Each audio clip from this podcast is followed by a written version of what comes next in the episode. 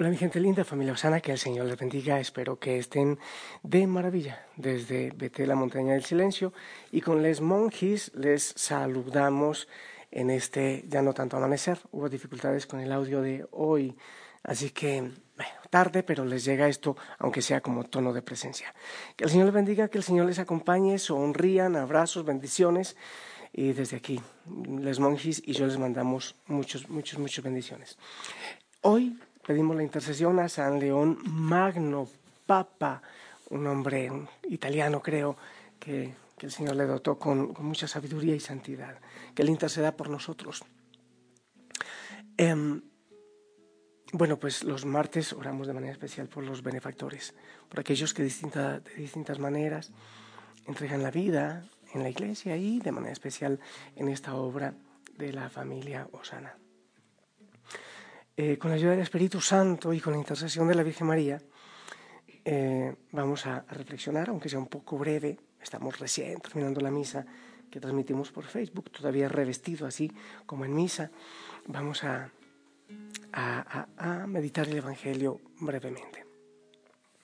El Evangelio para hoy, bueno, eh, hay algunas opciones, pero he tomado el del día San Lucas 17, del 7 al 10, dice así, con entonado acento. En aquel tiempo Jesús dijo a sus apóstoles, ¿quién de ustedes, si tiene un siervo que labra la tierra o pastorea los rebaños, le dice, cuando éste regresa del campo, entra enseguida y ponte a comer?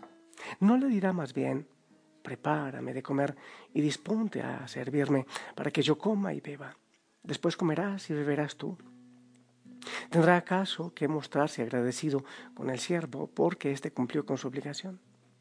Así también ustedes, cuando hayan cumplido todo lo que se les mandó, digan, no somos más que siervos, solo hemos hecho lo que teníamos que hacer. Palabra del Señor. A ver, mi gente, en el mundo, desde niños, yo creo que desde niños, nos, nos infunden mucho el, el de los primeros puestos, que tengan títulos, yo no sé realmente, cosa, cosa simpática, ayer estaba buscando alguna cosa en, en Radio María y escuchaba acerca de cómo orientar a los hijos hacia la vida profesional.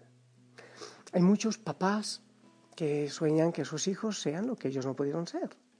Es más, para cumplir ese propósito, digo algunos, no necesariamente es tu caso, pero inconscientemente para dañarles el corazoncito, les mandan incluso a los mismos colegios en que ellos estudiaron, porque si yo no lo logré, quizás mi hijo lo logre. Entonces, eh, queremos, eh, queremos cosas grandes, y es verdad, y eso es respetable y loable. Pero pocas veces un, un papá dice, yo quiero que mi hijo sea un servidor, sea un siervo. Muy pocas veces.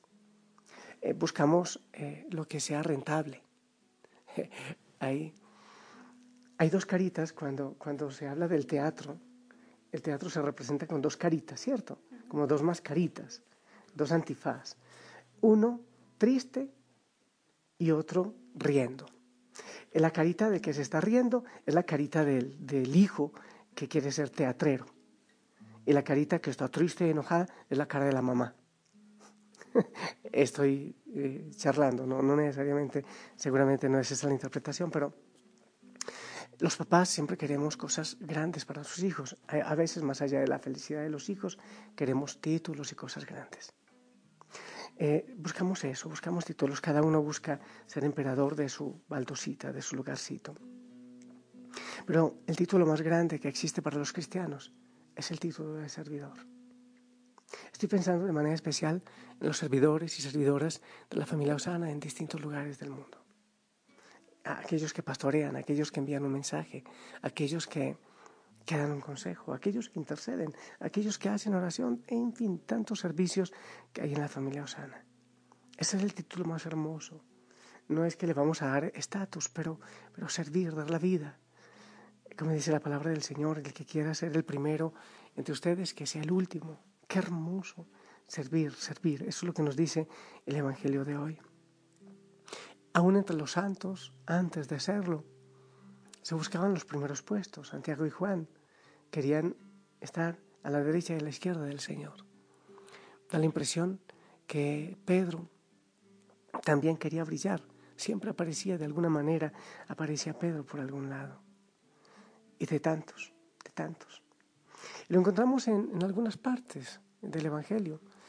Yo meditaba hoy en 1 Timoteo 1.5 que Pablo dice a, a Timoteo, todo es misericordia, todo es gracia del Señor, todo es gracia. Francisco de Asís decía, si el Señor me ha elegido es por pura misericordia, para que la gloria del Señor se note, para que no se note la grandeza nuestra, sino la gloria del Señor. O como dice Jesús, una vez alborozado, dice, te doy gracias, Señor, de cielo y tierra, porque has ocultado estas cosas a los sabios y entendidos y las has revelado a los pequeños y sencillos. Gracias, Padre, porque así te ha parecido bien. Todo eso lo, lo podemos unir al Evangelio de hoy, que termina diciendo, no somos más que siervos, solo hemos hecho lo que teníamos que hacer. En medio de nuestro pecado, en medio de nuestra debilidad, el Señor nos llama para que con esa debilidad y aún con esa experiencia de pecado le sirvamos en la viña. El Señor no escoge a los preparados, Él no escoge a los preparados, Él prepara a los escogidos. Él nos llama a los grandes, Él nos llama a los más inteligentes. Él llama a aquellos a quienes Él quiere que le sirvan en su viña, como a Pedro. Después de haberlo negado tres veces, Cristo resucitado lo llama también y le ratifica la misión. Sígueme. Y le dirá también insistentemente, apacienta mis ovejas. No nos sentimos muy dignos, no, no nos sentimos muy capaces, pero debemos sentirnos a pesar de todo llamados. Puede surgir un ¿por qué a mí? ¿Por qué a mí? ¿Por qué a mí? El Señor puede decir, ¿y por qué no a ti? ¿Y por qué no a ti? Sí, pero es que tengo estos pecados, pero es que no soy capaz, pero es que no sé hablar, como, como aparece también en la Biblia. El Señor dice, no preparen lo que dirán. Es el Espíritu Santo quien actúa. Qué hermoso que después y que a pesar de nuestra debilidad, de nuestras metidas de patas, el Señor siga contando contigo y conmigo. Y hoy una vez más te dice, sígueme. Hoy una, una vez más te dice, ven a servir en mi viña. Sale a distintas horas del día, como la parábola. En la mañana, a mediodía, en media tarde y al atardecer nos llama en distintas horas y en distintas realidades. Hoy también te llama, hoy también me llama. A pesar de todo y en la situación en que tú estés, el Señor te llama porque necesita de tus manos, de tus pies, de tu corazón, de todo tu ser. ¿Y qué es lo que podemos decir? Gracias Señor. No hemos hecho nada más que lo que teníamos que hacer. Y te gracias por contar con nosotros a pesar de todo, por llamarnos una vez más, por contar con nosotros. Toma, Señor, nuestra debilidad, toma nuestra fragilidad, toma nuestra historia. Aún las enfermedades físicas, es increíble que de aquello que nos hace débiles o que nos hace cobardes o que nos avergüenza, como a Pablo, el Señor se vale para hacer una obra maravillosa. Qué hermoso que tú y yo le digamos hoy al Señor, Señor, no somos más que siervos, no somos más que servidores. Solo hemos hecho lo que teníamos que hacer, pero gracias por permitirnos hacer lo que teníamos que hacer. Gracias por permitirnos trabajar en tu viña. Hay llamados para tantas cosas, para tantas profesiones, para tantas cosas que no edifican. Y a nosotros nos has llamado a edificar contigo a ayudarte en la edificación del reino y de la iglesia. Que repitamos desde el corazón, gracias Señor por contar conmigo. Gracias Señor por contar. Gracias por llamarme hoy una vez más. Gracias porque a pesar de mí, tú actúas. Gracias porque no depende de lo bueno que yo haga o sea, depende de lo que yo deje que tú hagas en mi vida. Gracias por contar conmigo. Gracias por llamarme a servir. Qué hermoso que tú también lo digas desde lo profundo del corazón.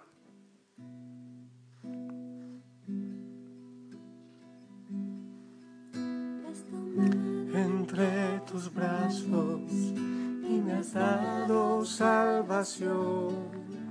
En la cruz has derramado en mi corazón. No sabré agradecerte lo has hecho por mí. Solo puedo darte ahora mi canción para darte las gracias.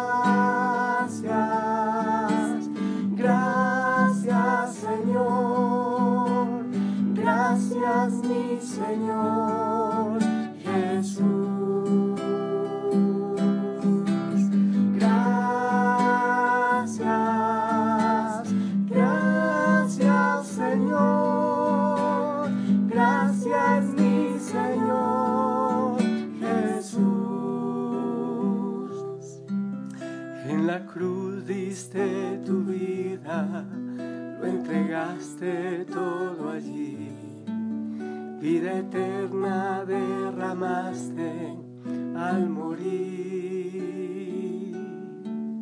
Por tu sangre tengo entrada ante el trono celestial.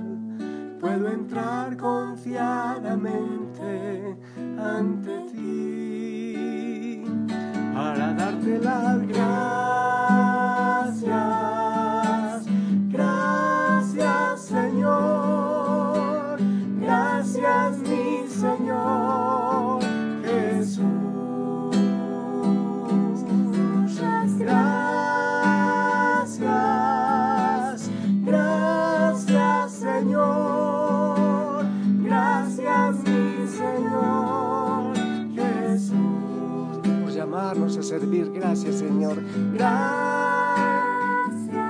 Por contar con nosotros a pesar de todo. Gracias, Señor. Por bendecirnos, por bendecir a nuestra familia. Porque donde abundó el pecado, sobreabunda la gracia. Gracias por cada servidor, por cada servidor en tantos rincones del mundo. Gracias por lo que estás haciendo en la familia Osana y por lo que harás. Gracias por lo que estás haciendo en la iglesia. Gracias porque estás purificando a este mundo, Señor. Gracias por el amor de la Madre, por el amor de la Virgen María que nos acompaña, que nos lleva de la mano.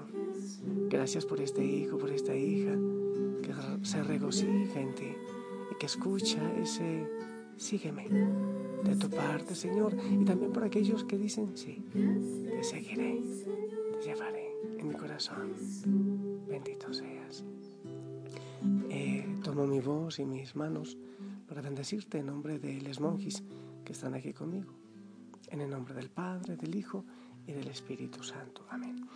Y esperamos tu bendición para toda la familia Osana, para los monjes en Betel y también en los otros lugares donde están, y para mí.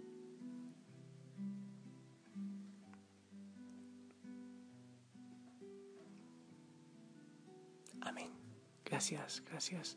A ti también, abrazo grande. Te amamos en el amor del Señor. Gracias, Señor. Gracias, mi Señor Jesús.